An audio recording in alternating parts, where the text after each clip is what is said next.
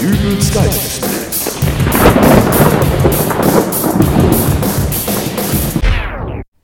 Hallo, grüß Gott, moin, moin, wie auch immer und herzlich willkommen zur 166. Ausgabe von Dübels Geistesblitz. Wenn ihr euch diese Podcast-Folge am Tag des Erscheinens anhört, dann befindet ihr euch am Ende eines langen Wochenendes. Pfingstwochenende, um genauer zu sein. Und dann auch noch mit einem Wetter, bei dem man durchaus auf die Idee kommen könnte, die Heizung zu Hause auszustellen. Noch ein paar Tage zuvor hätte man doch jeden T-Shirt-Träger, den man auf der Straße getroffen hätte, für bekloppt erklärt. Ich kann mich noch an so manchen April erinnern, an dem man sich zu Hause schon nicht mehr traute, ans Telefon zu gehen, weil wieder irgendjemand anrief, um einen zum Grillen einzuladen. Du, hier ist Martin. Wir haben uns gedacht, es ist doch heute so schönes Wetter, da können wir doch ganz gemütlich grillen, oder? Ja, natürlich war es schönes Wetter, aber das war es die zwei Wochen zuvor auch. Und spätestens nach dem fünften Abend in Reihe, an dem gemütlich gegrillt wurde, hatte man dann auch irgendwann so langsam genug davon und fing an, sich mit Notlügen aus der Affäre zu ziehen. Ach, das ist jetzt aber blöd. Petra und Jürgen haben uns heute Abend schon zum gemütlichen Grillen eingeladen. Du, das macht gar nichts. Ruf die doch einfach an und frag sie, ob die nicht auch bei uns gemütlich grillen wollen. Dann können wir ja morgen bei denen gemütlich grillen und übermorgen bei dir. Ganz gemütlich. Wäre das was? Super. Aber dieses Jahr musste man sich daher bisher keine großen Sorgen drum machen. Es hatte noch kein Mensch bisher wegen gemütlichen Grillens angerufen. Statt kühlem Bier war eher Glühwein angesagt. Umso erstaunlicher war es deswegen, dass ich letzten Dienstag auf dem Weg nach Hause plötzlich Appetit auf eine kleine Leckerei bekam, aber nicht etwa auf heiße Waffeln mit Kirschen oder einen dampfenden Apfelstrudel, wie es sich für einen herbstlichen Tag Mitte Mai geziemte, sondern auf ein Spaghetti-Eis. Durchgedrehtes Vanilleeis mit roter Fruchtsoße, Sahne und hellen Schokoraspeln. Einfach und lecker. Und wie es der Zufall so wollte, lag eine Eisdiele auch gleich auf dem Weg. Noch besser, ich fand sofort einen Parkplatz, direkt vor dem Geschäft. Giovannis Eissalon stand auf dem Schild über der Tür und sofort musste ich wieder an dieses Wort denken, das mir immer wieder entfiel. Wie nannte man es doch gleich? Weißer Schimmel, kaltes Eis, nasses Wasser. Dafür gab's doch einen Ausdruck. Äh, naja, egal. Jedenfalls, es verhielt sich so mit dem nassen Wasser wie mit Giovannis Eissalon. Denn ebenso wie Wasser nass ist, ist ein Giovanni laut meiner bisherigen Erfahrung ein Eisverkäufer.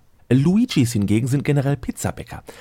Das soll jetzt um Gottes Willen nicht diskriminierend klingen, aber es ist nun mal nicht von der Hand zu weisen, dass ein hoher prozentualer Anteil von Eisdielen und Pizzarestaurants in Deutschland von Giovannis und Luigis geführt wird.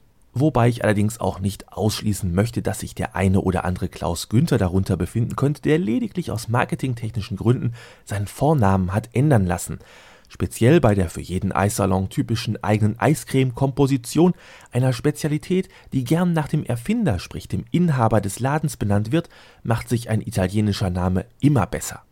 Ich möchte jedenfalls nicht erleben, dass ich bei einem Besuch in der Eisdiele, während ich mir in der Eiskarte einen leckeren Becher aussuche, vom Nebentisch die Bestellung höre, ein Klaus Günther Speziale bitte, aber mit extra Sahne. Nein, danke. So betrat ich also Giovannis Eissalon. Eine kleine, aber feine Eisdiele, deren Innenmobiliar einen recht rustikalen, aber dennoch gemütlichen Charme versprühte.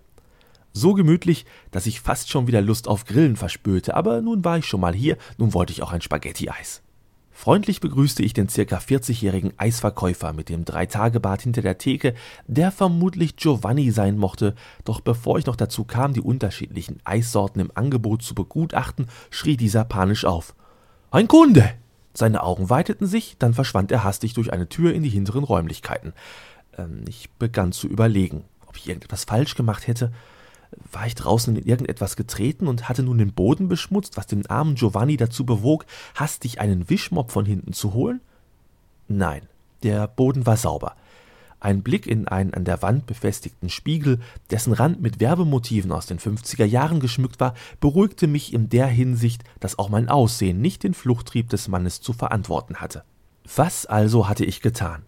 Mir schien es fast so, als wüsste es mein italienischer Eisverkäufer auch nicht so genau, denn als er wieder hinter der Theke auftauchte, hatte er einen alten Mann im Schlepptau. Die beiden waren in eine lautstarke verbale Auseinandersetzung verwickelt der ich aber aufgrund fehlender Italienischkenntnisse in keinster Weise folgen konnte. Schließlich deutete der jüngere der beiden in meine Richtung, worauf der ältere mit seinen Augen der angewiesenen Guckrichtung folgte und dann ebenso aufgeregt Ein Kunde brüllte. Anstatt aber unsere ohnehin schon stark in Mitleidenschaft gezogene Verkäufer-Kunde-Beziehung nicht weiter zu belasten, rannte diesmal der Alte panisch nach hinten. Immerhin blieb der Jüngere aber nun bei mir. Und auf meine Frage, was denn los sei, bekam ich die mit starkem Akzent gefärbte Antwort: Wir hatten lange keinen Kunden mehr.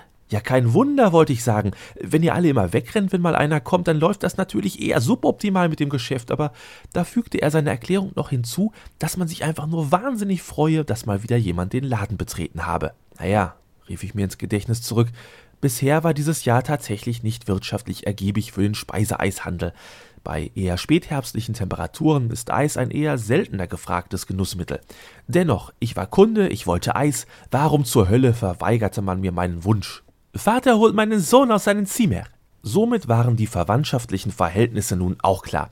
Der alte Mann von vorhin war der Vater des Mannes, der nun vor mir stand und holte gerade den jüngsten dieses Drei-Generationen-Betriebes, damit er auch mal einen zahlungswilligen Kunden in freier Wildbahn betrachten konnte. Meine Gefühle waren in diesem Augenblick mindestens ebenso gemischt wie der Früchte-Eisbecher Tutti Frutti aus der Eiskarte von Giovanni.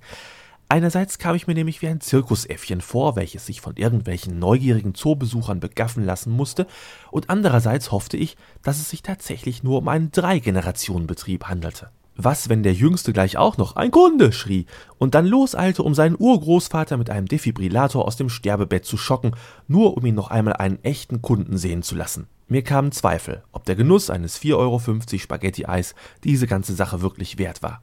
Doch da tauchten die beiden auch schon auf, Allerdings schaute der Jüngere, der so um die 16 sein mochte, recht genervt rein, doch wie dem auch war, das Familientreffen der Eismann-Familie war komplett, meinetwegen konnte es dann jetzt auch endlich losgehen. Trotzdem ging es nicht los. Ich fasste mir schließlich ein Herz und wollte meine Bestellung aufgeben, als der Alte einen Zeigefinger an die Lippen legte und Psst machte. Dann rammte er seinen Sohn den Ellenbogen in die Seite, welcher dann wiederum seinem Sohn einen leichten Schlag in den Nacken verpasste. Cool, Domino Day, dachte ich. Da begann der Jüngste seinen Spruch aufzusagen. Herzlich willkommen in Giovannis Eissalon. Welche unserer Spezialitäten darf ich Ihnen servieren? Mein Einsatz, dachte ich und bestellte mein Spaghetti-Eis, worauf der Junge sich irgendetwas zusammenbrummelte und mit der Zubereitung meiner Leckerei begann. Lustlos zog er die Eiskelle durch den Vanilleeisbottich, klatschte gelangweilt das Eis in die Spaghettipresse und drückte anschließend mit einem Gähnen kleine Würmer aus Vanilleeis aus dem Gerät, die mit einem unanständigen Geräusch in den Eisbecher patschten. Ein weiteres unschönes Geräusch entstand, als er den letzten Rest Erdbeersoße aus einer Plastikflasche drücken wollte, in der sich schon vorher viel Luft gesammelt hatte, und ich war hoch erfreut über die Tatsache, dass herabrieselnde Schokoflocken relativ geräuscharm sind. Tja, da stand er nun, mein Spaghetti-Eisbecher. Es war der traurigste Spaghetti-Eisbecher, den ich jemals in meinem Leben gesehen hatte. Und gäbe es eine Organisation, die sich dem Kampf gegen die lieblose Zubereitung von Speiseeisspezialitäten verschrieben hätte, ich hätte sie sofort alarmiert. Mein enttäuschter Blick fiel allerdings auch den beiden anderen Männern hinter der Theke auf. Opa knuffte also wieder seinen Sohn in die Rippen und dieser gab den Klaps weiter an seinen Spross. Was denn? maulte dieser genervt, und ich hörte aus zwei Mündern die geflüsterten Worte Die Waffel. Ja, Sie hatten recht, die Waffel fehlte. Jenes spitz zulaufende Stückchen Knuspergebäck, welches am Ende einer jeden Eisbecherzubereitung keck in die oberste Eisschicht gedrückt wird. Noch ahnte ich ja nicht, welche wirtschaftlichen Prozesse sich hinter diesen unscheinbaren Eiswaffeln verbergen. So wurden mir nämlich in meinen Spaghetti-Eisbecher auf Anweisung des Ältesten nicht ein Stück Eiswaffel, nicht zwei, nicht drei, nein, fünf Stücke in den Becher gedrückt. Als ich Atem holen wollte, um meinen Einwand hervorzubringen, dass diese Anzahl an Gebäckstücken im Eis vielleicht ein wenig überdimensioniert erscheint, hastete der Alte schon los, um noch mehr Eiswaffeln zu holen, da er aus mir unerfindlichen Gründen annahm, ich wolle noch mehr. Halt! brüllte ich durch den Raum, griff meinen Spaghetti-Eisbecher und knallte fünf Euro auf den Tisch. Stimmt so, Während der Alte mit einer neuen Ladung vorne spitz zulaufender Eiswaffelstücke in der Hand auf meinen Eisbecher schielte und ich mich wie eine Zielscheibe bei den offiziellen Dartmeisterschaften fühlte, kam der Mittlere nach vorne und erklärte mir alles. Bei Eröffnung des Eissalons habe die Familie mit dem ortsansässigen Waffelbäcker einen Vertrag abgeschlossen, der die Abnahme von zehn Kartons Eiswaffelstückchen im Monat zum Inhalt hatte. In normalen Sommermonaten sei der Verbrauch dieser Waffeln auch kein Problem, aber dieser verdammte Mai mit seinen viel zu geringen Temperaturen sorgte natürlich für wenig Kundschaft. Und wenn eben weniger Kunden auftauchten, müssten mehr Waffeln verteilt werden, denn zum Ende des Monats gab es ja wieder neue. Einerseits leuchtete mir das natürlich ein, dachte ich, und schaute wieder auf meinen Eisbecher. Aber andererseits, Moment. Wieso hatte ich jetzt plötzlich zehn Eiswaffelspitzen in meinem Spaghetti-Eis? Und wo war der alte abgeblieben? Ach verdammt, sie hatten mich ausgetrickst. Während Papa Giovanni mich mit seinen abstrusen Marktwirtschaftsanalysen beschäftigt hatte, war es dem Opa gelungen, sich irgendwo hinter der Theke davonzustehlen und hinter meinem Rücken unauffällig weitere Waffelstücke in meinem Eisbecher zu drapieren, ohne dass ich es bemerkte. Es reicht, knurrte ich, drehte mich um und wollte das Geschäft verlassen. Doch der Vater schob sich drohend in den Weg zur Ausgangstür. Spaghetti-Eis ist noch nicht bezahlt, fauchte er mich an. Aber ich hab doch schon 4,50 Euro bezahlt plus 50 Cent Trinkgeld, gerade eben als ich den Eisbecher von der Theke genommen habe. Mein Blick auf die Theke glitt ins Leere. Der 5-Euro-Schein war verschwunden. Äh, ebenso übrigens auch der Junge. Dafür stand der Alte nun wieder da und richtete einen Sahnesprüher auf mich. Wari ist bezahlt, wenn Geld liegt in Kasse, stellte er fest. Vielleicht, begann ich und versuchte meine Worte mit Bedacht zu wählen. Vielleicht hat der Junge es ja schon. Willst du andeuten, dass mein Sohn stiehlt? In die Kasse getan, vervollständigte ich meinen Satz. Ich vernahm das leise Fauchen des Sahnesprühers, als der Opa leichten Druck auf den Auslöser ausübte. Junge ist auf sein Zimmer und macht Hausaufgabe für Mathematik. Soll schlau werden und später Laden übernehmen. Hastig kramte ich in meiner Tasche und zog einen Zehner hervor. Der Vater entnahm ihn mir und gab ihn an den Opa weiter, der ihn in die Kasse packte, dafür aber den Sahnesprüher wieder sicherte. Wechselgeld gab es keines. Dafür wurde mir höflich die Tür geöffnet. Beehren Sie uns bald wieder, ich hatte kaum den ersten Schritt aus dem Eissalon getan, als ich hinter mir nochmal die Stimme des Alten vernahm. Halt! Ach, was nun wieder? Ich wollte mittlerweile einfach nur noch nach Hause und mein Eis äh, genießen. Ich drehte mich um und schaute direkt in die Augen des Jungen, der plötzlich vor mir stand. Moment, ich denke, du machst Mathe, damit du irgendwann mal den Laden übernehmen kannst, fragte ich. Als Antwort bekam ich jedoch ein Karton in die Hände gedrückt, natürlich vollkommen ungeachtet der Tatsache, dass diese gerade mein Spaghetti-Eis hielten. Die verkaufen wir diesen Monat eh nicht mehr, erklärte Vater Giovanni und winkte mich mit einer großzügigen Geste wieder fort. Ich verließ das Geschäft, ging die paar Meter zu meinem Auto und schloss auf. Dann stellte ich meinen Eisbecher auf dem Beifahrersitz ab und holte ein Taschentuch hervor, mit dem ich den Boden des Kartons kurz abwischte und ihn dann auf den Rücksitz verstaute. Kaum hatte ich mich angeschnallt und den Motor gestartet, brach vor mir die Wolkendecke auf. Die Sonne erstrahlte und schlagartig wurde mir klar, dass nun der Sommer kam. Ich gab hastig Gas und sah zu, dass ich wegkam, bevor einer der drei Eisverkäufer die Verfolgung aufnehmen konnte, um mir den Karton wieder wegzunehmen. Und als ich nach ein paar hundert Metern Sicherheitsabstand zur Eisdiele bei mir ein Gefühl der Sicherheit einstellte, seufzte ich erleichtert auf. Es war Sommer.